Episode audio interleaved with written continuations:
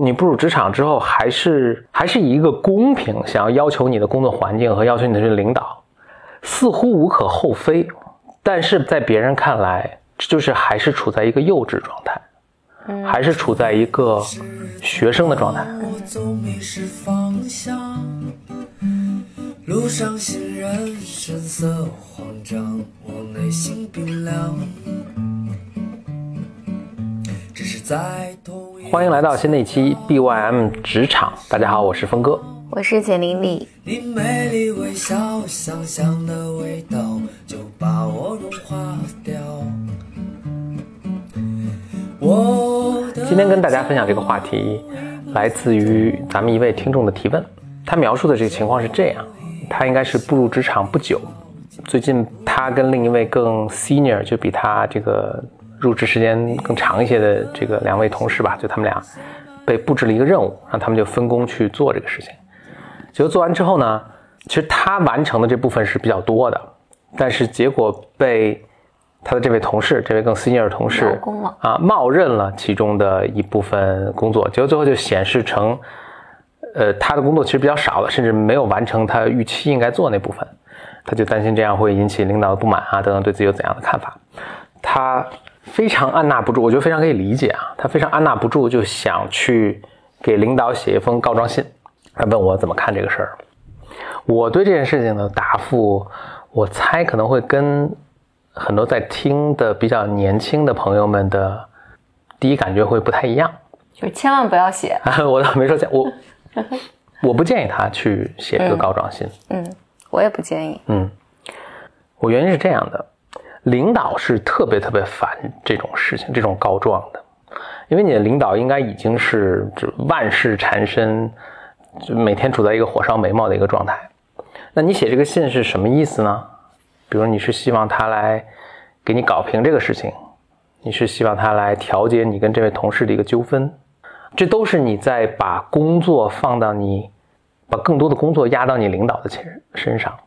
那这不是一个对你职业发展或者你说给你让领导对你有个好印象的一个明智的做法。明智的做法是你把领导前面的事领走，而不是你给他身上加更多的东西。不管这个公平不公平啊，那就回到我我身上第二个点，就是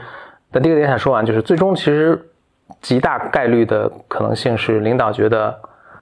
你跟这位同同事两个人，可能就是肯定最后是各执一词，然后两个人都非常不成熟，对你们两个人印象都坏了。嗯，你不就不说，也许这是你想要的结果，但我希望这不是你想要的结果。这其实是，但是你可能给他造给那位同事造成伤害，但你也给自己造成很大的伤害。嗯，我不觉得这是你应该去追求的一个目标。那说到第二点，就是为什么我们每个人都会有这种第一反应都是我们要把这件事拨乱反正，我们要公平的一个结果。就是公平的概念，但是世间的事情就没法做到百分之百的公平。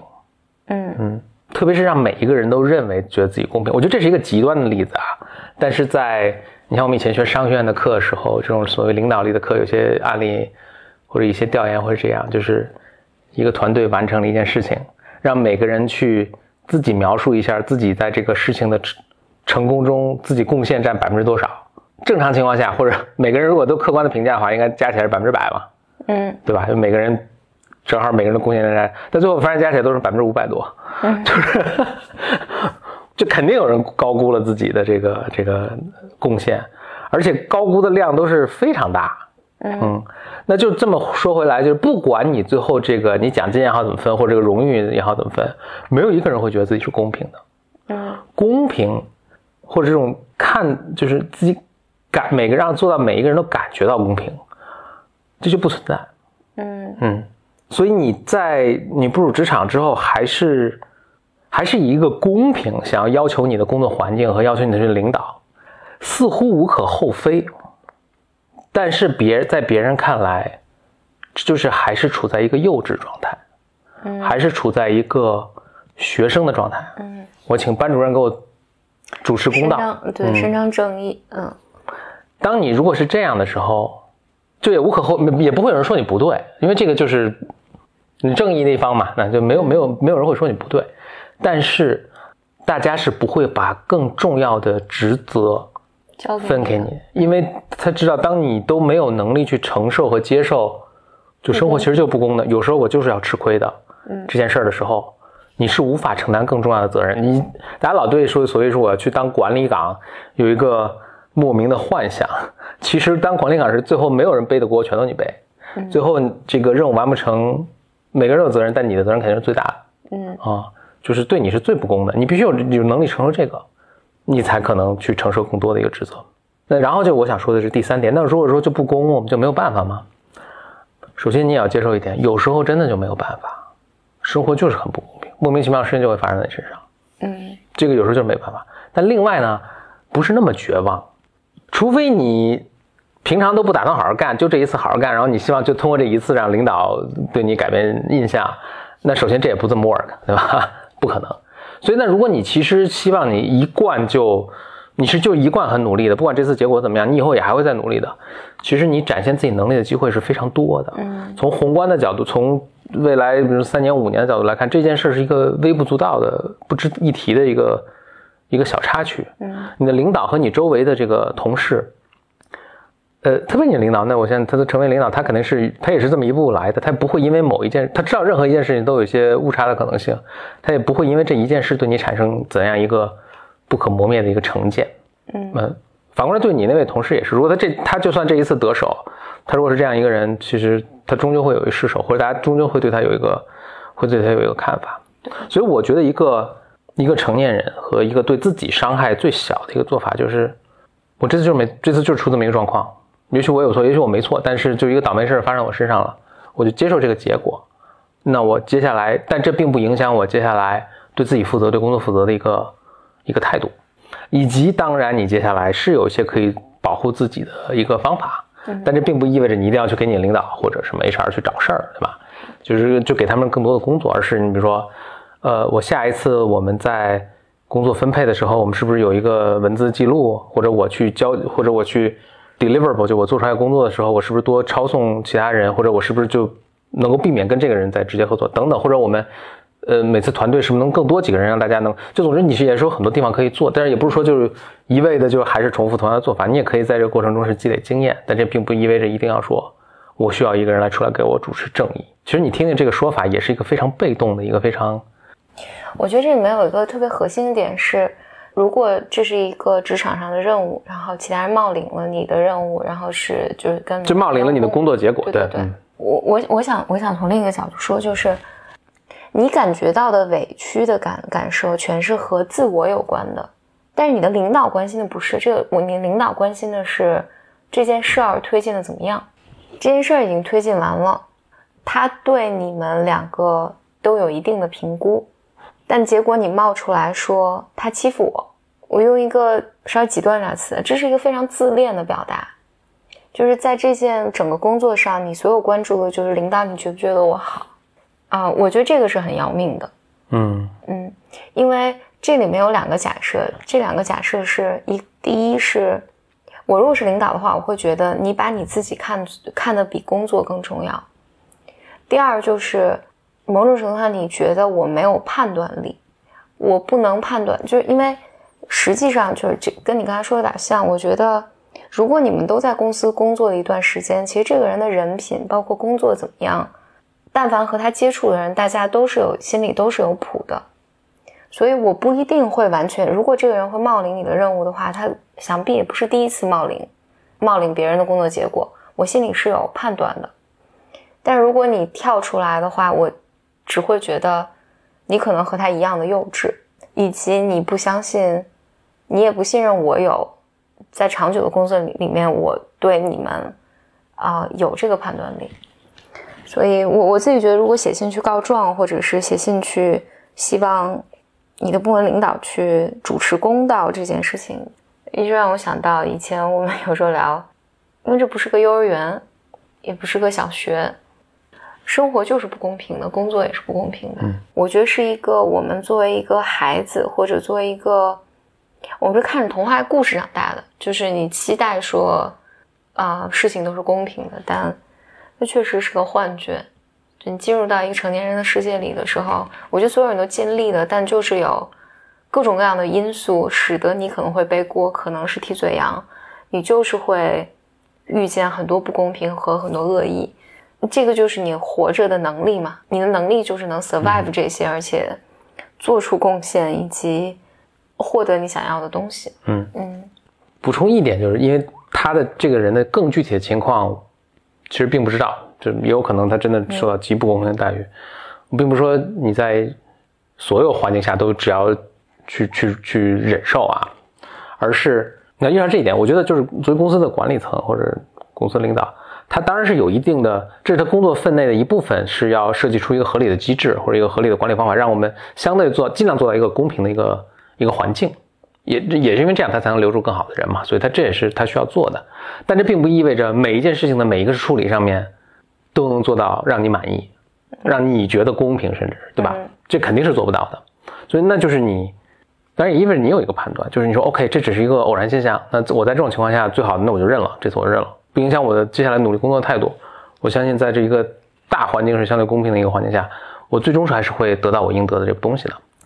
但是如果你判你的判断是哇，这个就是一个很恶劣的一个环境，那你就离开吧。你也我觉得也没必要说为这一件事你去竞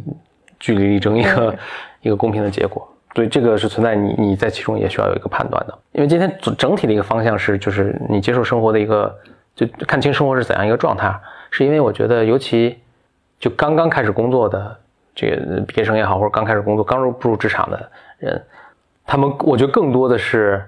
就像你说的那个，更更有一些理想化的期待。嗯对，就是要怎样的一个公平，或者更多的看，就太自我，非常自我，就是我应得的是怎么样一个什么东西，导致做出了我觉得很多这个其实对自己发展是很不利的一些决定。嗯，我想借着，因为这个和上一集呃我们讨论问题，我觉得有一些相关。就我这个联想到上一期我们讲的一个话题，就是人的心智成熟对于你职场职业发展的一个重要性。嗯我觉得和这个共通的会有一个类似的，我觉得底层逻辑是相似的一个议题，就是比如说，当你遇到你一件事情没做好，或者你一个工作遇到了困难，人都会觉得委屈、被指责的时候，因为你这时候很容易去说，比如说这个环境不够好啊，其他部门不够给力啊，嗯。跟那个部门沟通不够好，嗯，客观条件我特特别多，的资源不够多啊，或者这个项目特别复杂，啊，经济大环境不好，就是 我觉得这是特别特别嗯常见的，嗯。就是人们遇到说这个事情结果不好的时候，你都会说有这样那样的问题。但是呢，诚实的讲，就是在同样的条件下，就是有人在同样恶劣的状况下能做出成绩，嗯有些人就是做不出来。那你的工作就是，这就是你的工作的一部分，你的工作就是挑战这些困难，所以你在这个时候就不能去跟领导抱怨说这工作太难了，别的部门不给力。你的能那怎么证明你的能力？你的能力就是能解决这些困难的问题。我举一个特别具体的例子，比如说有产品经理会抱怨说，运营写上来的诉求不行，嗯。运营写不清楚，所以我搞不定我的事情，是因为运营不会提诉求。嗯。那这就是一个很糟糕的产品经理。对。因为所有产品经理面对的运营都不会提诉求，运营就是不懂技术，那就是你的能力怎么使运营能够给你给你好的提诉求，以及你怎么能够使得这个流程通畅，这就是你的能力。你不能说我是产品经理，我懂技术，然后但是运营不懂，然后他们都因为他们太傻了，所以我我这边效率特别低。这一个潜意识就是不是潜意，当他这么说的时候，一个潜在的文案是：我必须当我的环境是完美 perfect，我才能发挥我的作用，对对吧？那我想，那你就不可能发挥作用，因为没有完美的环境。对 对，这这个就是我我觉得他这个和那个的本质上，就咱们今天嗯。问这个问题本质上一样，就是你总是还是渴望一个爸妈来替你主持公道，或者帮嗯。你把环境 set up，然后你才能做。嗯。这与此相似的是，比如说市场同事说，你没有预算，我就做不了，还有一些我做不了营销嗯。是因为你不给我预算。嗯，还有一些，比如说，比如会说到说，哎，我们是小公司，所以别人不愿意跟我们合作。我我我就回到市场的立场上来讲，这个就是如果你的功能就是我给你预算你就去能去做，那就说明你非常的可被替代。对，